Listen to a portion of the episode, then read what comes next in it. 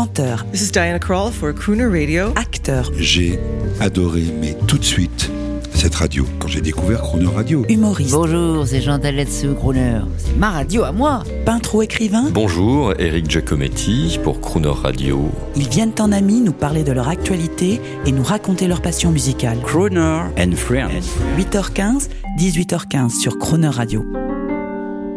Actuellement au Théâtre des Nouveautés à Paris pour leur pièce Les Pigeons, nous vous proposons de retrouver Michel Leb et Francis Huster au micro de Croner and Friends. Bonjour Michel Leb. Bonjour, cher ami. Je commence par vous parce Mais que pourquoi Mais pourquoi je... commencer Non, parce par que je lui n'ose pas parler. que- Je n'ose pas parler à Francis Bon, bah alors, Huster. Pourquoi tu pas parler à Francis Huster? C'est jamais qu'un acteur, hein Oui, mais vous, vous êtes sociétaire de Croner Radio. Hein? Ah, ça commence très fort. Vas-y, Francis vas-y, roule, Huster. roule, mais, mais je vous parle en face. Mais je suis, je suis très intimidé. Sociétaire de la Comédie Française, vous auriez pu être Oui. le disciple de Jean Villard. Et est-ce qu'on peut vous parler? Ah bah bien sûr, puisque j'ai été le disciple de Jean-Louis Barrault, donc on peut Ouais. parler, oui, ça c'est sûr. Vous êtes accessible? Non, pas accessible, inaccessible. Il faut vraiment poser des questions qui permettent de faire l'escalade de tout ce qu'on a fait, Michel et moi. On a une semaine pour ça. Oh là là, une semaine à escalader J'espère vous convaincre de, de Crooner Radio parce que c'est la première fois pour vous. Ah Oui, c'est la première fois, absolument. Crooner, ça vous dit quoi comme euh, Ah, crooner, immédiatement, ça me dit euh, Franck Leb, Michel Sinatra. Enfin, il y a vraiment une. Qu'il est malin, hein Michel, vous venez de signer une comédie de théâtre, Les Pigeons, Oui, c'est pas ce que j'ai fait de mieux, mais enfin c'est fait. Ouais, avec pourquoi tu dis ça C'est l'autodérision, avec l'autodérision du crooner. Euh, bah oui. euh, je, Moi, je trouve que c'est ce qu'il a fait de mieux. C'est-à-dire, c'est c'est- Ben oui, quand même surtout que bien. c'est la première fois. Mais Oh, je crois pas que c'est la première fois. Il a dû signer énormément de pièces sous un faux nom pour, pour, pour, pour, pour un petit peu prendre son élan. Non, il nous l'aurait pas dit. Oh, si, Bah, a beaucoup fait de pièces, il nous l'aurait caché. C'est-à-dire, on aurait oublié. Les 18 moineaux, c'est moi qui l'ai écrite. Le retour des hirondelles, Oui, ça, a- oui. ça a été un gros succès. Le vol des goélands, j'ai écrit tout ça. Bon, pour donner envie aux monégasques de faire le voyage et de venir à Paris, je plante le décor quand même, parce qu'il y a une crooner attitude. D'accord. Deux comédiens, euh, vous m'arrêtez si je me trompe, un peu has-been, qui se retrouvent pour un casting, c'est le comble de la classe. C'est euh, c'est les grands-ducs, quoi. Vous- C'est Marielle et Rochefort. Ah, c'est pas exactement pareil. C'est pas tout à fait la même chose. Parce que moi, si je suis Marielle, lui, il est pas tout à fait Rochefort. Il serait plutôt Noiret. Oui. Voilà. Ah oui, d'accord. Un peu plus Noiret, parce qu'il est, il a un léger embonpoint qui Ah non, pas, mais c'est n'importe quoi. est pas désagréable à voir, mais enfin, c'est comme ça. Non, ce qui est, alors disons que le, dé- le début de la, de la comédie, euh, c'est en fait une fin. C'est la fin d'une carrière. C'est la fin de deux mecs qui ont tout raté dans leur vie et, et qui ont eu, d'ailleurs une attitude totalement opposée. Il y en a un, celui que j'interprète, qui est beau, qui est romantique, qui est magnifique, qui se fout de tout parce que sa vie a été déchirée 15 ans avant où il était marié et, et il avait une maîtresse sublissime à l'italienne. Et ce gars-là, euh, voilà, il, il, il- sa vie est brisée. Puis alors de l'autre côté, alors c'est le rôle évidemment sublime parce que l'auteur se donne toujours le meilleur rôle. Évidemment. Écoute, et, et, et qui lui au contraire est mais bouleversant. C'est c'est à Alberto Sordi, c'est à la Bourville, c'est extraordinaire. C'est celui qui l'a tout raté, qui a rêvé d'être une star, qui n'en a jamais été une, et qui tous les jours en prend plein la gueule. Voilà, donc vous êtes dans l'ambiance, chers amis. On écoute un son. À chaque, à chaque petite émission, on écoute un son. Alors, une réussite, écoutez. Qu'est-ce que vous faites dans cette pièce? Écoutez, je vais vous dire, je n'accepte jamais un rôle, je suis imposé. Ah, vous êtes C'est imposé. Michel Leb qui m'a imposé. Ah, bon voilà. Ah oui, ils voulaient tous le faire, hein. Oui. Arestruc, Dusselier, Arditi, Chenève, Hébert, Spiesser, tous Et Leb a dit non Huster. Pas tout à fait. Il a dit le meilleur Alors on lui a dit c'est c'est Huster. Donc là, vraiment, félicitations. Euh, les bandes annonces au théâtre, c'est toujours euh, raté, c'est mauvais. Mais vous, vous n'avez pas fait de bande annonce, vous avez fait mieux. Vous avez fait une impro euh, chez l'un ou chez l'autre. Bravo. C- ça, c'est génial. Ah bah oui. Et vous parlez même en italien à un moment. Ah vous vous oui, souvenez bah- de, ces, de ces bêtises? Oui, oui, bien sûr. Ah, vous oui. les avez faites, hein? Oui, oui, je parle On en adore. italien. Où ça? Ah, Où ça? je sais pas, chez vous Euh, on l'a fait en fait au Grand Hôtel.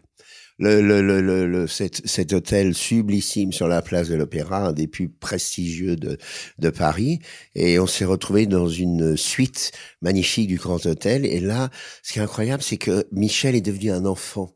C'est-à-dire qu'il y a chez lui justement ce côté Il a l'œil qui pétille tout d'un Oui, coup. il a l'œil qui pétille. Il a Ouais. l'impression que toutes les femmes sont folles de lui. Lui d'ailleurs est fou de lui. vrai, c'est vrai. C'est- c'est c'est une joie de vivre absolument incroyable. Oui. Et c'est et, et là on a vraiment mis le paquet pour essayer de de faire un duo à l'italienne justement. Alors, Voilà. Monsieur Huster, Oui. un, un mot, un mot. Monsieur, mais Appelez, maître. monsieur. appelez le maître. Maître. Maître le, le maître Huster. 50, le maître Un 60. mot, Voilà. un mot sur Michel Leb. Oui. Est-ce un ami ou alors est-ce que vous faites comme Gabin et De Funès sur le tournage du Tatoué Quand vous arrivez, vous faites Monsieur, Monsieur, et après vous tournez. C'est c'est un copain? Vous, vous l'aimez depuis C'est longtemps? un exemple. C'est un exemple. Ça fait 40 ans que je le connais et il a toujours pas mûri. C'est-à-dire que ce qui est incroyable, c'est que chaque soir, avant de jouer, on a l'impression que c'est la première fois qu'il joue de sa vie. On a l'impression que c'est un radio crochet. On a l'impression qu'il va se, mais c'est- la chose la plus importante qui peut lui arriver. Il est, mais, incroyable. C'est-à-dire, Tu, tu vois, c'est pas du tout celui qui vient en terrain conquis. Il recommence à zéro tous les soirs. Alors moi, je voudrais lui poser une question à la crooner. Ah bah oui. Euh, mais qu'est-ce qui t'a donné le goût de jouer, c'est-à-dire de risquer tout?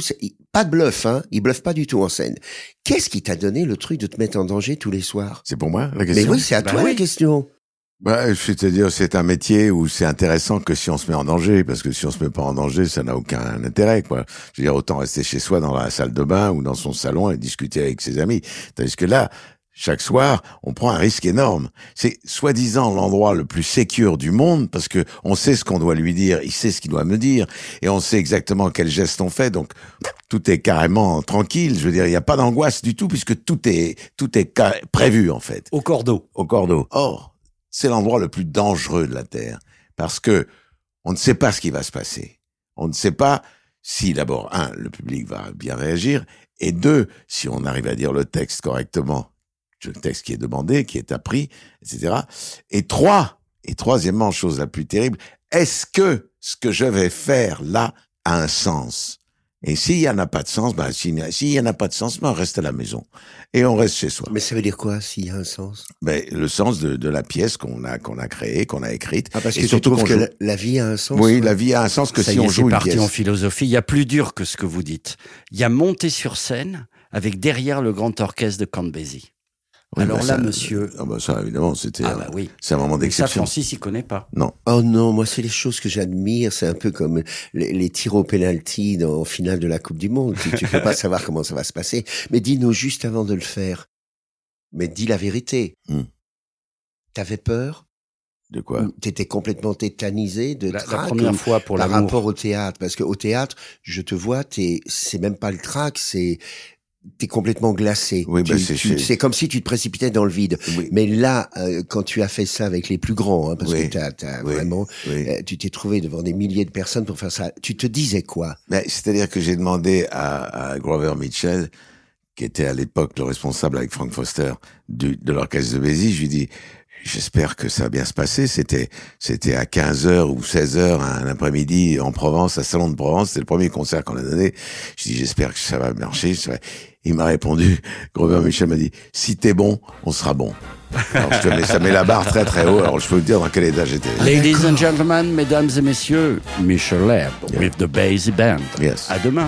À demain. J'aime Paris au mois de mai, quand les bourgeons renaissent, qu'une nouvelle jeunesse s'empare de la vieille cité qui se met à rayonner. J'aime Paris au mois de mai, quand l'hiver le délaisse, quand le soleil caresse ces vieux toits à peine éveillés. J'aime sentir sur les places, dans les rues où je passe, ce parfum de muguet que chasse. Le vent qui passe, il me plaît à me promener. Par les rues qui se faufilent, à travers toute la ville, j'aime, j'aime Paris au mois de mai.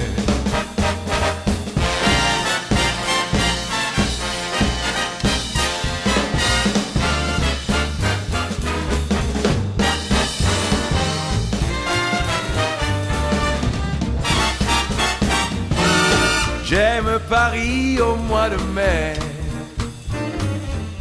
Quand soudain tout s'anime par un monde anonyme, heureux de voir le soleil briller.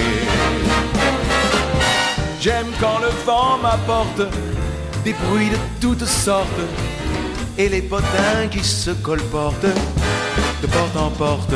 Il me plaît à me promener en souriant aux filles dans les rues qui fourmillent. J'aime, j'aime Paris, j'aime Paris, j'aime Paris au mois de mai.